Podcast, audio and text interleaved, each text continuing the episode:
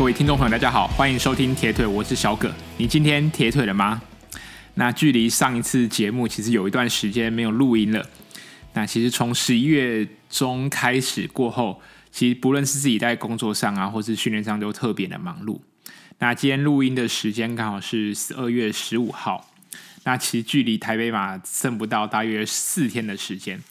我想很多人在这个时候应该在执行所谓的呃肝糖超补啊。或是最后的调整，那你可能会进行了一些简单的配速跑，可能两到三公里甚至五公里的配速跑。那或许像有人会像我一样，我其实不太会在马拉松比赛当周去执行一些比较质量上的训练，因为我自己对我自己的训练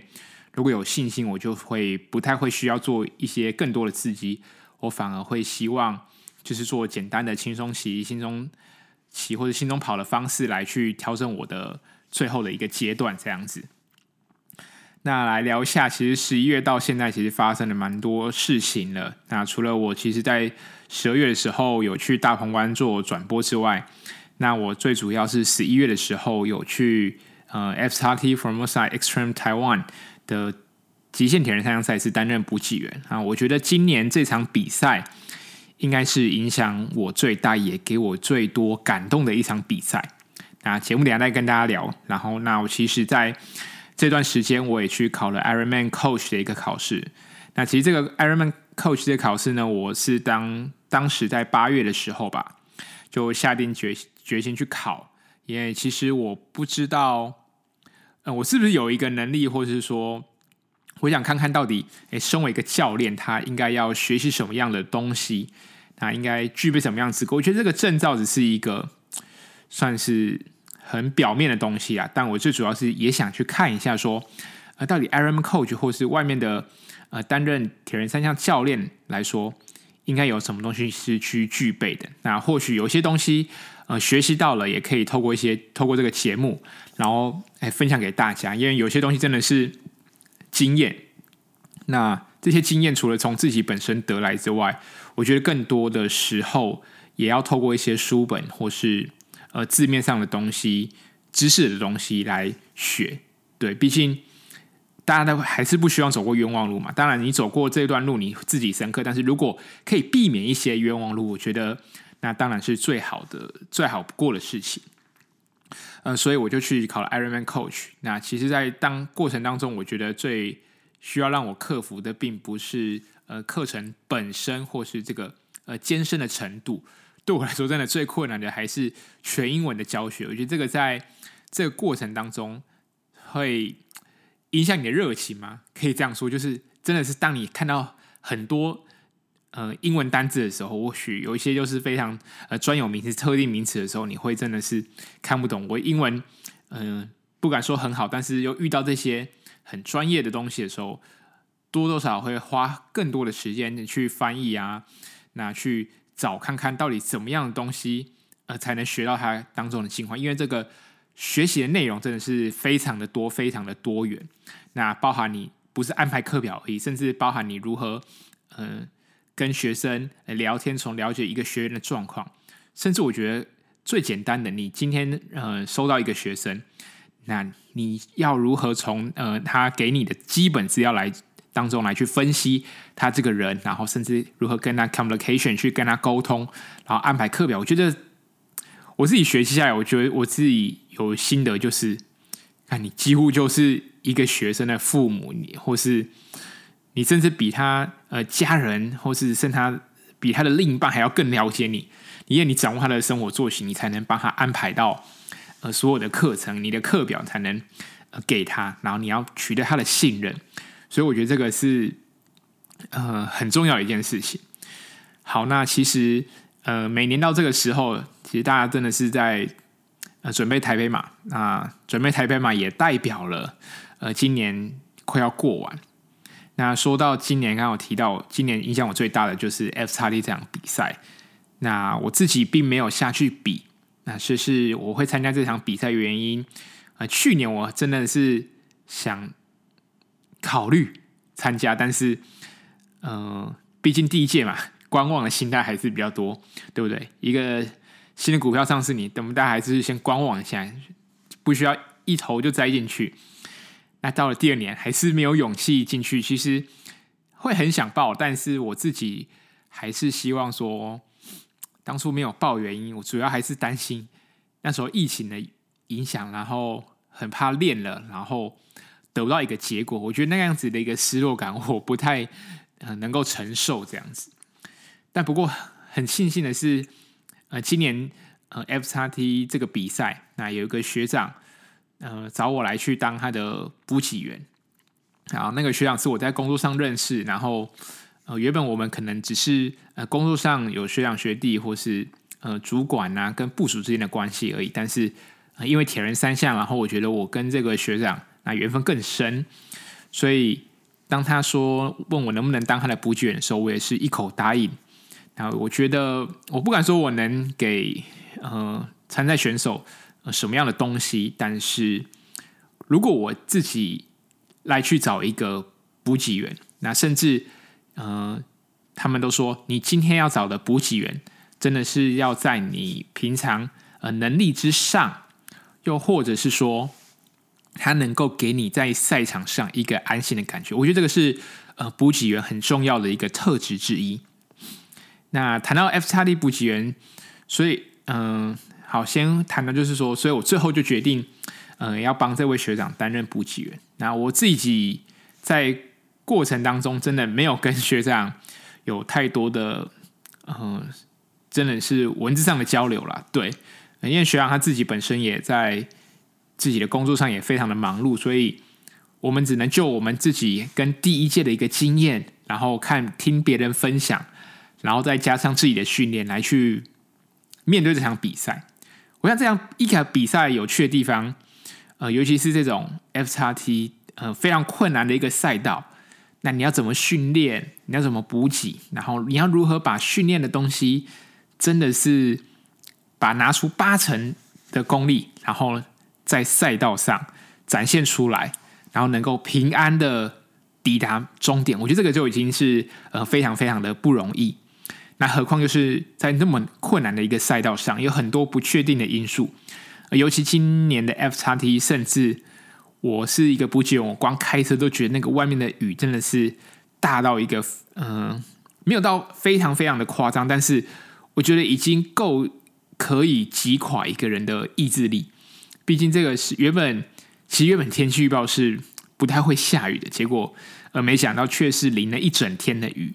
那甚至到跑步的阶段还在下雨，我觉得这不论是对选手或是对工作人员来说，都是一个考验。那当然，呃，这样子的一个风雨，这样的一个天气，呃，也算是呃给了这场比赛更多的困难度。也看到，我想也在这个过程当中能逼出更多人的决心跟毅力吧。我觉得这场比赛更多意义是在这样的一个部分。好，那谈到补给员，我自己觉得，我虽然没有参实际下场参加这场比赛，但是我自己在这一个过程当中，我学习到了蛮多的东西。那尤其在补给员的选择，如果有人想要参加第三届的 FXT，或许第三届 FXT 真的办成功了，你会我会如何找补给员？我觉得，呃，第一个很重要的，你一定要找一个对于单车修缮。这一块这方面的来说，要算是非常能够得心应手。毕竟，呃，单车是在这个项目当中占非常重要的一个比赛的阶段。它可能算是时间，我觉得跟跑步差不了到那么多，但是它这个会影响整个比赛的结果。毕竟。在跑步之前就是单车，如果你单车过不了，你甚至连跑步都不用跑。所以我觉得补给员第一个要找一个对单车修复能力、修缮或是这个技能非常熟悉、熟练的一个呃补给员，这是呃非常非常重要的。因为当你车子遇到状况的时候，他能在第一时间帮你处理好。那同时有一个对于非车子非常了解的一个人在赛道上，你会。非常的安心，但我想会参加这场比赛的铁人，基本上，呃，在比赛经验来说，都已经有一定的程度，有一定的实力。对于呃简单的基本的呃单车的维修啊，基本上我想都是没有什么问题。但是如果场上有另外一个人可以帮你处理这样子的一个问题，我觉得这绝对是会对于选手有非常大的安定感。好，那第二个选手你我呃第二个补选，如果是我，我会选择应该是呃非常非常能够呃了解你，他可能要负责你的补给，那负责你的衣服这方面，对，那他就是要知道你你每个时间点要吃什么啊，你的补给品要放哪里，那你的衣服，如果你中间像遇这次遇到了下雨天，啊，你要换呃干净的衣服，你应该要你的衣服要放哪边？那这个东西我觉得也是非常重要，要有一个人专门负责来处理你的补给，然后在定点的时候能够马上听到你的需求，然后给予你呃，他帮你拿到你想要吃的东西。我觉得这也是呃非常非常重要的一环，尤其这个补给真的是这个比赛下来十八个小时多，我看我看部分呃后半段的选手大概都在十八十九个小时都有，所以。呃，这样的一个比赛，我觉得补给非常重要，所以有一个人要专门 focus 在你的补给上面。那第三个补给员，你说我会找谁呢？那我觉得要找一个你非常信任，然后他可能跟你有一些亲密上的关系吧。我觉得这个非常重要，他是一个可以支持你心灵在心灵上支持你的一个补给员，他可能会。帮协助那个呃单车修复，或是补呃另外一个帮你准备食物的补给员，那一个帮手。那最主要呢，他可以也是可以负责开车。这我觉得这三个人，呃，单车技师，然后食物补给跟更换衣物的，以及呃心灵导师，我觉得这三个是凑成呃补给员最重要。补给团队最重要三个核心的因素，那当然你可以少一个，或是再多一个，但是我觉得一个车子四个人含含选手一个团队含选手四个人已经算是呃非常非常的不容易啦。但要找，我觉得甚至呃更多要注重的当然是车呃补给车辆上的呃大小上的选择。但不过这个就是谈到跟一些呃预算有关系，这个就。不另外再提。那当然我知道有些选手因为这场比赛是非常非常重要的，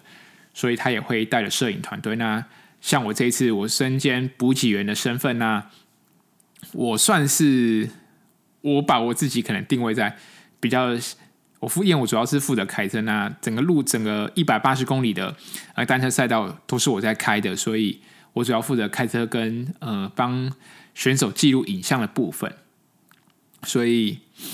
在这过程当中，我真的学习蛮多东西，尤其有发生一些我觉得蛮感动的事情，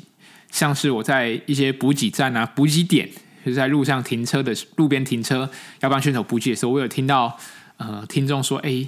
你是小葛吗？”我有在听你的节目，我觉得这都给我很大的一个激励。虽然我真的没有在赛道上呃当一位选手，但是我今天从不同的身份，我反而获得了更多。那我在。因为我这我们这次的补给团队，另外一个是选手的父亲。那这个父亲，我的选手最后在 T two 的时候被关。那在进入 T two 前，尤其是在呃花莲市区的时候，那时候雨下的非常非常大。那我的选手的爸爸就是在路边帮这位选手我需要穿雨衣，那个画面真的是很感动人心。那甚至是在进了。太鲁阁之后，呃，也就是东进五岭的最后，呃，单车路段最后四十公里。那其实那个那个进入，大家已经其实体力那时候都已经呃消失的、呃、消磨殆尽的差不多。那距离梯度关门时间也越来越近。那爸爸他也是在每一个我停靠的路边，都在边看他的手表，然后边帮我的学长来计算说，哎，到底会不会被关门？到底会不会被关门？我觉得反而。爸爸的那时候紧张忐忑的心情，甚至比选手来的更多。那我在西堡国小的时候呢，有遇到了，刚好遇到看到旁边一位另外一位选手，我不认识，我就听到他在讲手机。那他手机一打电话过来的时候，对，他就直接跟那个那个对方就是有点生气的口音，应该说你你去找那个什么什么小姐啦，你你先不要吵我，我现在在在骑车，好不好？你你就先不要吵我，我现在在骑车。他就是其实那时候情绪真的越越是体力下滑的时候，有时候那个情绪上来真的是会会影响，尤其 FXT 的比赛又在礼拜五，呃，对于一般人来说真的是工作上的一天，但其实。我看到的就是，我真的觉得，对于一般人来说，这一天 FXT 真的是算是很平凡的一天嘛，就是一个下雨，一个即将要放假，然后却下雨的天气。那但是这场比赛对于所有的团队，不论是补给团队、选手，或者是呃 Waypoint 主呃 FXT 的主办单位来说都好，我觉得今天这一天呃是非常非常非常特别的。那其实。嗯，去年的时候，去年年底的时候，我有访问到伊利。那我也是在西宝国小的时候，呃，在应该算在天祥那附天祥到西宝国小我，遇到了嗯以里。对，那今年 以里，我觉得我真的从我从现实中还真的看不太到说，哎，以里到底花了多少多少的努力在准备这场比赛，但是。去年以里，呃，他在也有在节目说他在 T two 的时候，呃，被关门。那今年的时候，他呃能在时间内顺利的抵达 T two 的新白杨的转换区。那虽然最后最后没有能够完成比赛，但是他在跑步的路段也跑到了三十四公里，这是非常非常的不容易。尤其今年的天气比去年来说是更加的恶劣，所以。这样子的一个过程，我觉得只有选手，那只有真的是努力下过功夫的人才懂这样子一个刻骨铭心的过程吧。对，然后我觉得更令我敬佩的是，伊利他非常坦然的面对呃失败这件事情。那我因为我的选手也在 T two 的时候被关门，所以我在呃 T two 新白杨的那个转换区待了一段时间。那我也听到，呃，一位被关门的选手，那他妻子不断的安慰他，也跟我说，哎，他有在听我的节目，还有时候训练的时候，呃，有有我的节目来陪伴他，我觉得当下是非常感动。那也帮他帮他拍记录了一些照片，呃，希望他能够留存。那我希望他看完这些照片是明年再挑战一次嘛，对不对？那这我可以看到，呃，FXT 真的不是一个人的。比赛那也不是单纯的挑战自己的一个比赛，而是透过一个比赛，然后真的是把所有人聚集起来。尤其可以看到，呃，比赛完隔天的那个早上的颁奖典礼，我觉得那就就像一个呃 party。我觉得铁人的 party 就是很不一样。我们的 party 不会不像一般人可能在晚上的时候夜店啊很嗨，那铁人的 party 就是在早上的时候，然后。呃，在那个 view 非常非常好的一个地方，然后大家诶一起喝着香槟，喝着啤酒，然后吃点点心，聊天庆祝啊，诶分享一下说，诶自己训练的过程啊，那未来的规划，甚至很多大大小小的事情，就在那时候带着呃家人朋友那样子一个聚会，那样子的一个 party，才是属于呃铁人，属于我们真的是。业余运动员的一个 party，那今年也可以看到，就是呃，虽然呃第一名跟呃第二名真的差距非常的近，那我之后也会把呃他们在那个颁奖典礼上的分享的一些呃影片，我会 po 在我的 Facebook。那我没有现在 po 啊，我希望我可以上个字幕，然后弄得变得更好，然后。再抛到网络上给大家看。那在不到四天的时间，就是台北马拉松啊。那台北马拉松的举办也意味着今年快要结束。那自己觉得今年走过来真的是呃非常非常的不容易。呃，尤其在五月月底的时候遇到呃疫情的爆发，那三级警戒对我们喜欢运动的人来说是非常非常的呃不容易啦，要待在家里。说实在，你虽然说呢，嗯，在室内可以踩训练台，但是在但是这个总是希望能够那时候真的是连脱口罩、呼吸、跑步这件事情，真的是都是非常的奢侈。所以我觉得真的是一路走来，呃，非常的不容易。那我在十二月大鹏湾的时候，在赛事转播最后有呃访问到其呃第一名的一个选手。那第一名选手是来自美国的 Carson，他那时候今年三月的时候还是呃对三月吧，Xterra 的时候，他也就是说他那时候因为在比赛的过程中，因为骑越野车的时候摔车，那导致他的肩胛骨有有受伤的状况。那在休养的过程还遇到疫情，让他真的是非常非常的挫折。那他我那时候问他说：“你要如何调试当下的心情？”他说：“他当下的心情就是我练一天就算一天，那练一天就过了一天。他是一步一步这样子来慢慢调整自己的身体，也调整自己的心理状况。”他说：“这呃，大鹏来来说，他非常感动，除了。”不但只是拿第一名啦，对，我觉得对于呃受伤的选手能够走出伤痛，然后重新回到赛场这件事情来说，远比自己在场上获得的名次更重要。那今年因为疫情的关系，所以我觉得台北马能够举办也算是非常非常的不容易。那有人可能会好奇说：“诶，到底最后这个时间要怎么调整？”我觉得。呃，网络上有非常非常多，嗯，教你如何调整最后一个礼拜调整的方式，所以我这边就不太多多做呃赘述。那许 J 许丽杰的的过去的文章，其实你每呃在比赛前重复看两次，重复看三次，对你自己的心理帮助就有非常大的加分效果。然后呢，可能默念啊，跑者是防水，跑者是防水，你也不用担心呃比赛当天的天气到底是会下雨还是放晴。对，那我自己觉得要如何跑出好的成绩，尤其是今年在经过疫情之后，要怎么样拿出跑出好的成绩？我想今年的报名，我想很多人可能到最后才最后一刻才选择报名，也或许是因为我们也知道，呃，在五六七八月的时候，那时候的跑量真的是相对少了非常非常多，难免会影响到我们比赛的信心，甚至。嗯、会有状况不如过去的过往的那种身手或是能力，我觉得都 OK。我觉得最重要的是，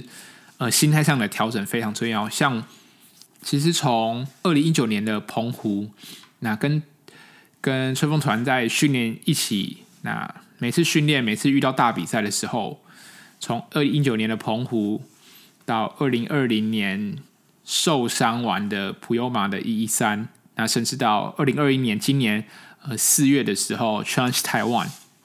我觉得我自己的心态会调整的到，说我越是努力，越是用力在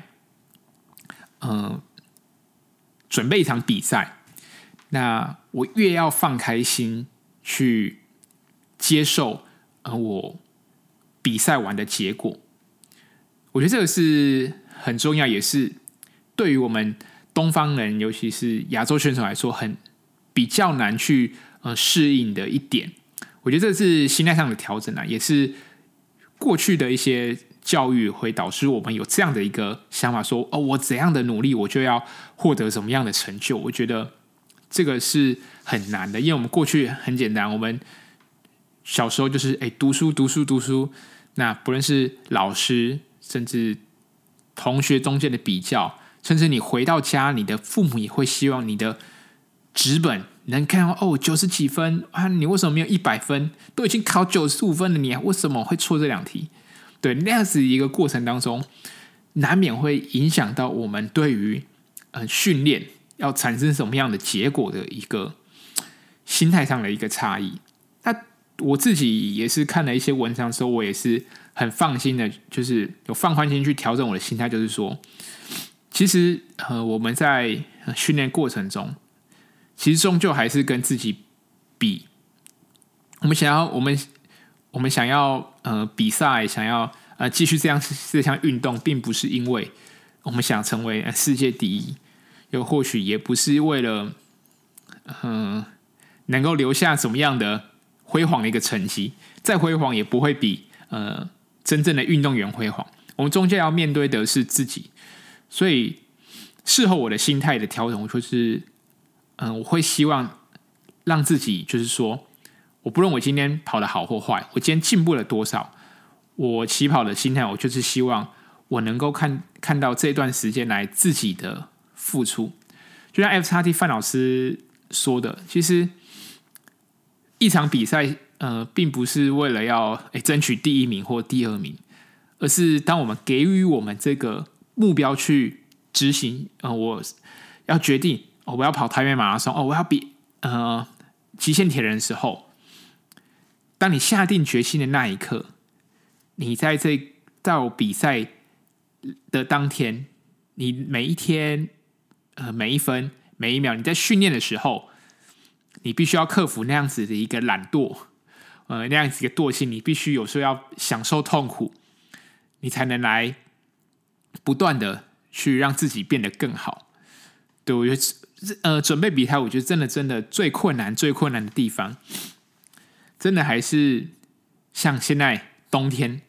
你要在早上五点多，甚至四点多起床。然后去外面骑车、跑步，其实骑车跑步对我们来说并并不难嘛，对不对？因为我们又喜欢。但是